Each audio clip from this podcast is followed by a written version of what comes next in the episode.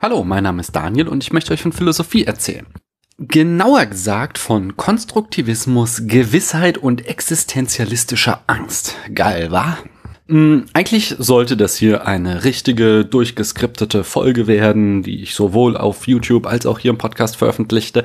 Aber ich komme gerade nicht dazu. Ich stecke einfach zu tief in Aristoteles drin. Äh, das klang weird. Kriegt das Bild schnell wieder aus eurem Kopf. Ich stecke einfach in seinen Texten drin. Ich lese jeden Tag Aristoteles. Ich feile jeden Tag an meinen Skripten zu Aristoteles. Und das führt dazu, dass ich jetzt gerade nicht so ein riesiges, komplexes Thema auch noch zusätzlich aufarbeiten kann, mich einlesen kann, ein Skript dazu schreiben, etc. pp. Und deswegen dachte ich mir, ich mache mal ein Experiment. Ich mache mal hier die allmähliche Verfertigung der Gedanken beim Sprechen. Ich habe mir so ein paar Notizen gemacht, ein paar Stichpunkte, aber ich spreche das hier jetzt einfach mal frei von der Leber ein. Also schimpft bitte nicht so sehr, wenn die Folge hier heute nicht so geil werden sollte. Ich, wie gesagt, ich probiere hier einfach mal was aus. So, und was probiere ich aus? Wie gesagt, das Thema ist Konstruktivismus, Gewissheit und existenzialistische Angst. Und alles fing damit an, dass mir neulich der M-Punkt schrieb. Hallo Daniel, ich hätte da mal eine Frage an dich. Ich kenne mich nun überhaupt nicht mit Philosophie aus, bin aber in letzter Zeit auf Dinge gestoßen, die mich echt verwundern. Ich meine so Themen wie Konstruktivismus und äh, oder der Theorie von Thomas Metzinger. Sind ja Theorien, die nicht wirklich auf Beweisen beruhen ich komme da echt durcheinander. Ich meine, wenn die Menschen nicht an eine normale Welt glauben, was denken sie denn, wem sie ihren Inhalt entgegenbringen? Und so jemand wie Thomas Metzinger, der ja über Hirnforschung versucht, Dinge zu erklären, klingt auch extrem widersprüchlich. Er forscht ja am Gehirn und meint so die Lösung des Problems zu haben. Würde mich freuen, wenn du ein paar Takte dazu sagen kannst. Vielen Dank im Voraus, Daniel. Erstmal das mit diesem, wem glauben Sie denn, dass sie ihre Message entgegenbringen. Das ist schon mal ein super schlauer Gedanke. Also, äh, den solltest du dir auf jeden Fall bewahren, M. -Punkt. Mm, ich habe jetzt Thomas Metzinger nicht gelesen, aber ich habe mich mal mit Konstruktivismus beschäftigt. Ich hatte da ein Seminar in der Uni und das ist schon ein bisschen länger her, aber äh, da kann ich so ein paar Sätze zu sagen. Und wie ich das so gerne mache, gucke ich da als erstes mal hier in mein kleines Philosophielexikon und da steht dann Konstruktivismus vom lateinischen construere, bauen. Bezeichnung für unterschiedliche philosophische und wissenschaftstheoretische Schulen des 20. Jahrhunderts, die gemeinsam von der Voraussetzung ausgehen, dass jedes wissenschaftliche System und jede Disziplin konstruktiv zum Beispiel aus Axiomen oder obersten praktischen Sätzen aufgebaut sein muss. Das kann ich mal aussparen, bla bla bla und komme zu dem mir noch wichtigen Punkt. In der Erkenntnistheorie dient Konstruktivismus als Sammelbezeichnung für Auffassungen, nach denen unser gesamtes Wissen aus gedachten und sprachlich verfassten Beziehungen besteht und daher in keiner Weise als Realitätsabbildung begriffen werden kann. Konstruktivismus ist in der Psychologie und Literaturwissenschaft darüber hinaus eine Bezeichnung für ein Menschenbild, nach dem alle Realitätsbezüge handelnder Menschen, auch die sprachlich verfassten letztlich Konstruktionen, das heißt Artefakte der menschlichen Praxis seien, so dass bei Einstellungsänderungen oder Interpretationen nur andere, jedoch ebenso wenig an einer Realität orientierte Konstruktionen verwendet werden können. So, wisst ihr Bescheid, nicht? Die Grundidee ist, es gibt nicht die Realität, sondern wir Menschen konstruieren das, was wir Realität nennen. Äh, da habe ich jetzt zum Beispiel viel Zeit aufgewendet, um ein Zitat zu suchen aus meinem Studium, was wir damals im Seminar hatten, und ich habe es nicht wiedergefunden. Aber es gibt so, ich weiß nicht mehr von wem es stammt, vielleicht könnt ihr mir da auch weiterhelfen, wenn ihr diese Folge hört und dann sagt, ja Mann, das ist ja von dem und dem Philosophen. Aber es ist so, dass der Konstruktivismus zum Beispiel annimmt, in der Wissenschaftstheorie. Messinstrumente messen genau das, wofür sie gebaut wurden. Und das soll heißen, dass Messinstrumente notwendigerweise nur einen Ausschnitt der Wirklichkeit erfassen können, denn wenn ich ein Messinstrument baue oder entwickle, muss ich ja schon eine Hypothese im Kopf haben, was ich damit messen will. Ich kann ja nicht irgendwie einen Sensor hinstellen, der alles misst und dann setze ich mich im Anschluss dahin und entwickle eine Hypothese, sondern ich muss ja schon mit einer Hypothese in die Entwicklung meines Messgerätes mit hineingehen. Das zeigt eigentlich ziemlich gut, dass die Wissenschaft, die äh, uns ja verspricht, die Realität abzubilden und die rein pragmatisch damit auch eine ganz hervorragende Arbeit leistet, dass die eben selbst auch gewissen Axiomen, gewissen Grundvoraussetzungen und, wenn man so will, Vorurteilen aufgesessen ist, die sie nicht hinterschreiten kann. Und da komme ich jetzt zu einer weiteren Verbindung. Interessant ist, ähm, dass dieser Gedanke mir neulich kam, als ich den Podcast Audiophil hörte. Äh, gleich rübergehen und abonnieren. Dort meinte die von mir sehr geschätzte Podcasterin Christiane, ihres Zeichens äh, Psychologin, dass die Philosophie höchstens Fragen stellen könne, aber Antworten könne eben nur die Wissenschaft. Und sie meinte da die Naturwissenschaft liefern ich will da jetzt gar nicht großartig drauf rumhacken. Ich glaube, sie hat da schon genug Flack für ähm, kassiert. Sie hat in der nächsten Folge so ein paar Kommentare vorgelesen. Also andere haben da schon ihre Sicht dargelegt. Ich möchte nur einen Aspekt reinbringen. Ich möchte nur einen Aspekt reinbringen, nämlich, dass ich glaube, dass diese Position, die sie da vertritt, auf einer sehr veralteten Auffassung von Philosophie aufbaut. Ich habe schon mal drüben auf YouTube eine Folge zu den drei Paradigmen der Philosophie veröffentlicht. In ein paar Jahren wird die auch hier im Podcast erscheinen. Und da habe ich schon gesagt, dass die meisten Menschen mit Philosophie die antike Philosophie verbinden und ihre Suche nach den Prinzipien der Welt. Und das ist halt eine 2300 Jahre alte Auffassung von Philosophie und die Philosophie ist da halt schon längst drüber hinweg. Ich könnte genauso sagen, Psychologie ist doof, denn mit Freud kann ich den Menschen nicht erklären. Das wäre ungefähr der Stand, auf dem sich das befindet. Ähm, und die Philosophie hat sich in den letzten 2300 Jahren eben e- extrem gewandelt und äh, ich möchte die These aufstellen, dass die theoretische Philosophie sich heute mit den Bedingungen der Möglichkeit von Erkenntnis im Allgemeinen und Wissenschaft im Besonderen beschäftigt.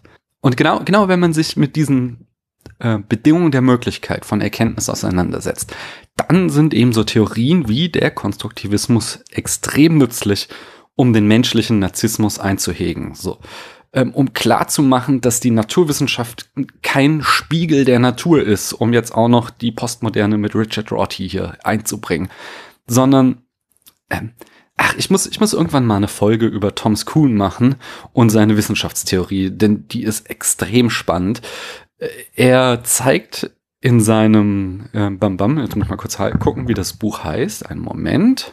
Äh, er zeigt in seinem Buch die Struktur wissenschaftlicher Revolutionen, welche Eitelkeiten und Machtmechanismen in der Wissenschaft vorhanden sind und dass wissenschaftlicher Fortschritt eben nicht das ist, wie wir es uns meistens vorstellen, kein kontinuierliches Voranschreiten von weniger ausgefeilter Erkenntnis zu immer weiterer ausgefeilter Erkenntnis, bis wir irgendwann engelsgleiche Wesen sind, die verstehen, wie die Welt richtig funktioniert, so, sondern dass es auch im höchsten Maße ein Machtkampf ist und dass eben Wissenschaftsrevolutionen stattfinden, die überkommende Paradigmen überwinden müssen. Worauf ich hinaus will, ist, dass der Konstruktivismus durchaus seine Vorzüge hat, dass er eben klar machen kann, auf welchen Axiomen Wissenschaft aufbaut, so die innerhalb des Weltbilds der Wissenschaft überhaupt gar kein Problem sind, aber die eben äh, verhindern, dass wir wahre Erkenntnis, ähm, also die, die echte letzte Erkenntnis überhaupt bekommen können,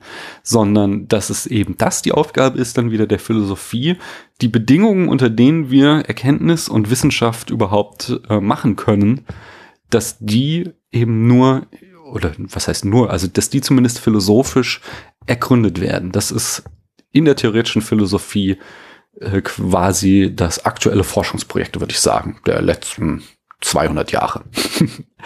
Äh, das ist ja in Philosophie eben quasi topmodern gerade. Aber ich bin eben auch kein radikaler Skeptiker. Ich glaube, dass die Welt existiert und das habe ich M auch geschrieben. Ich lese jetzt nicht die komplette E-Mail vor, aber als Gegenargumente gegen den skeptischen Zweifel kann ich empfehlen, der Beweis der Außenwelt von G.E. Moore über Gewissheit von Ludwig Wittgenstein und in, interessant in diesem Zusammenhang ist auch das Gehirn im Tank-Argument und da besonders eben die Darlegung von Hilary Putnam. Fangen wir an mit Beweis der Außenwelt von G. E. Moore, George Edward Moore.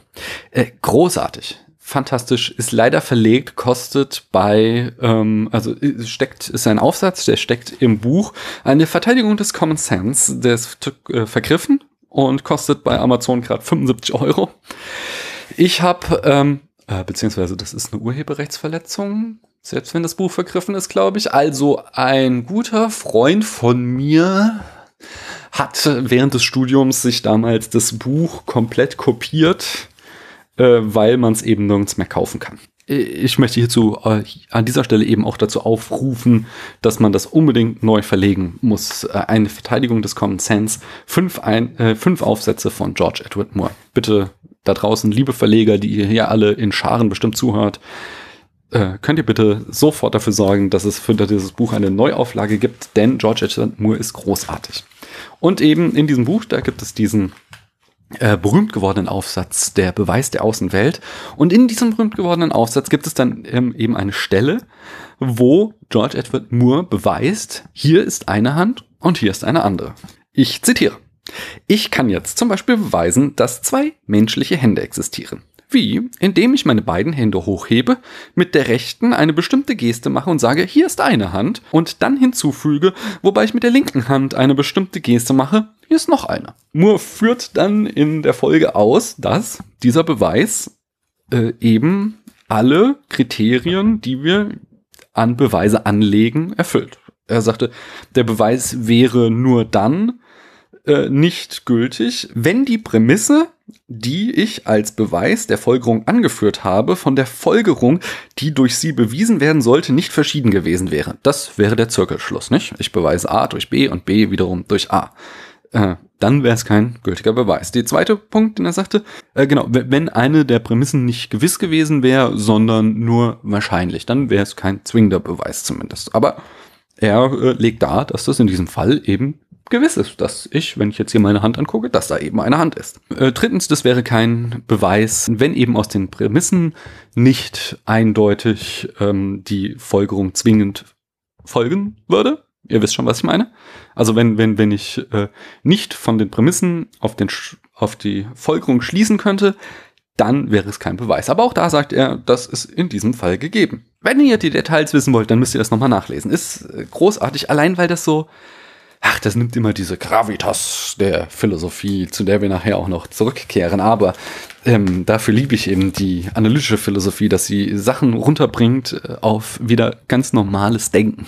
Eine Verteidigung des Common Sense, des gesunden Menschenverstands, sagt man im Deutschen, wobei diese Übersetzung so hm, nicht hundertprozentig richtig ist. Es ist in, in gesunder Menschenverstand schwingt zumindest eine andere Konnotation mit als in, im englischen Wort Common Sense. Das zweite Werk, was ich da empfohlen habe, war Wittgensteins Übergewissheit. Großartiges Buch. Natürlich, das äh, dürfte, wenn ihr hier den Namen dieses Podcasts lest, euch nicht verwundern, dass ich Wittgenstein toll finde. Aber ähm, was macht Wittgenstein da? Er macht vieles, aber ein Kernargument von Übergewissheit ist, dass, wenn ich an der Außenwelt zweifeln würde, dann müsste ich zwangsläufig auch an der Sprache zweifeln, denn die Sprache habe ich ja über die Außenwelt gelernt. Wenn ich aber an der Sprache zweifle, dann kann ich nicht mehr sinnvoll den Zweifel an der Welt formulieren, denn die Formulierung, also weißt du, mache ich ja mit Sprache.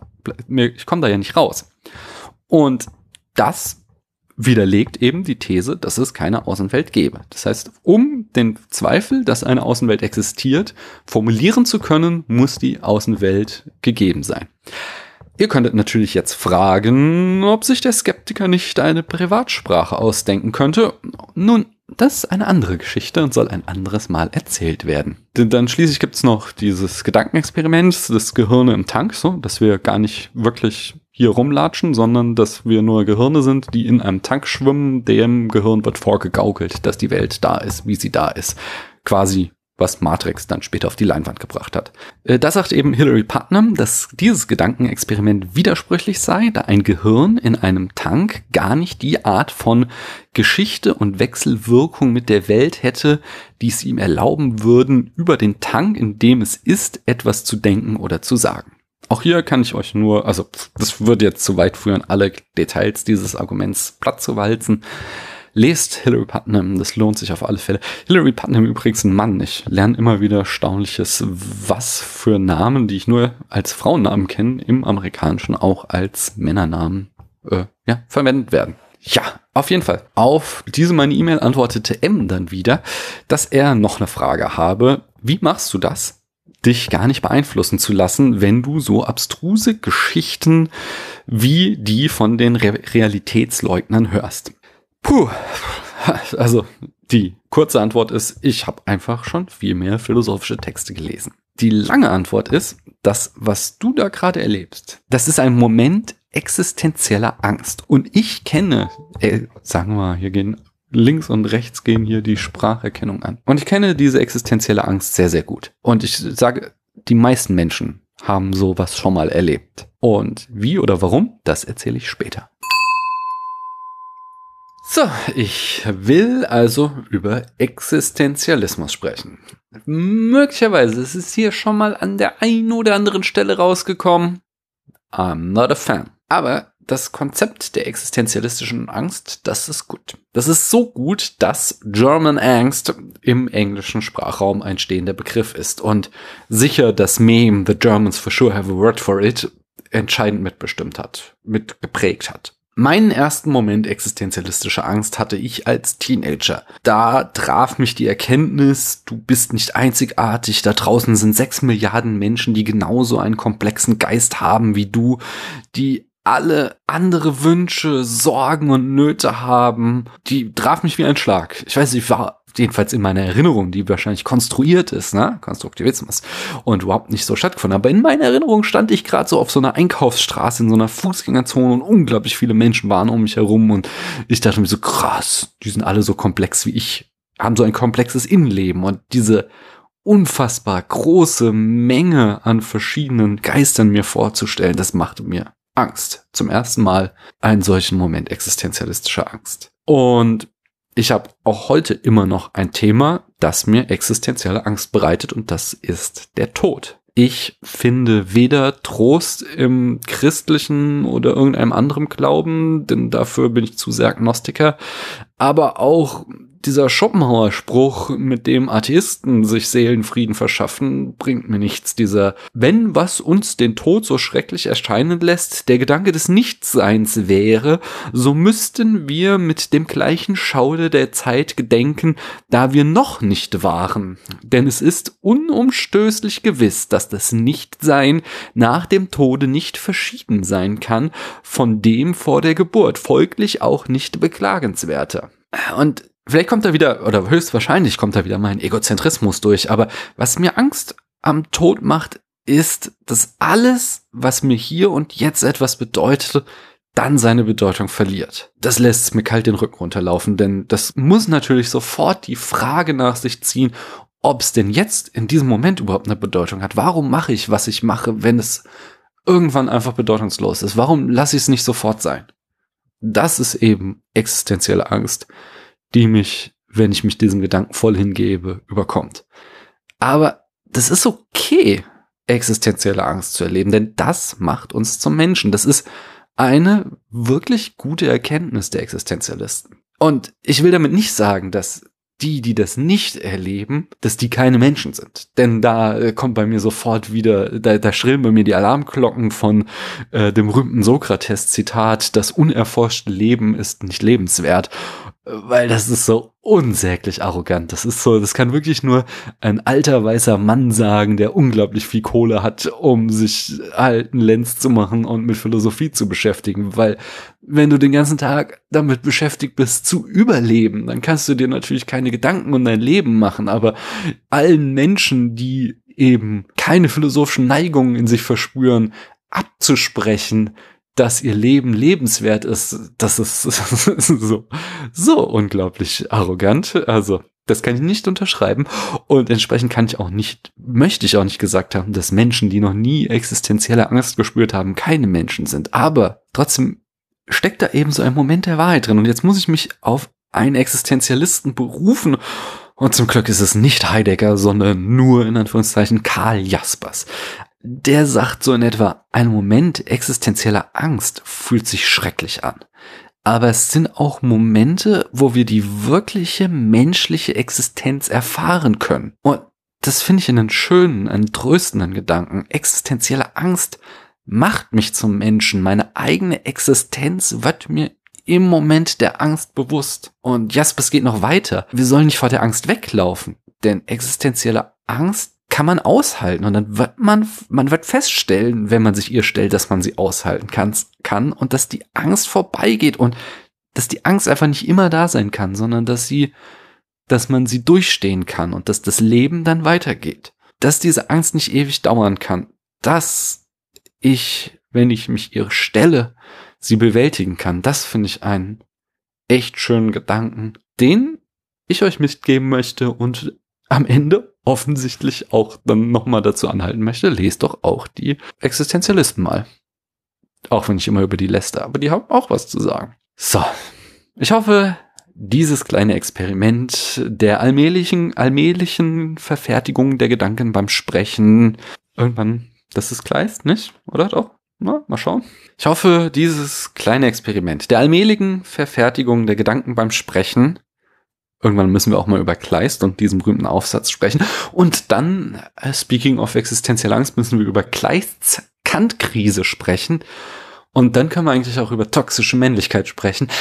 Aber das ist jetzt echt eine andere Geschichte und soll ein anderes Mal erzählt werden. Ja, wie gesagt, ich hoffe, das Experiment hat euch ein bisschen gefallen. Ich würde mich freuen, wenn ihr mir da Feedback gebt. Wenn nicht, dann lasst's. Wie auch immer ihr wollt. Ich hoffe, ihr schaltet auf jeden Fall beim nächsten Mal wieder rein, wenn ich euch von Philosophie erzähle. Ich danke euch, dass ihr mir eure Zeit geschenkt habt.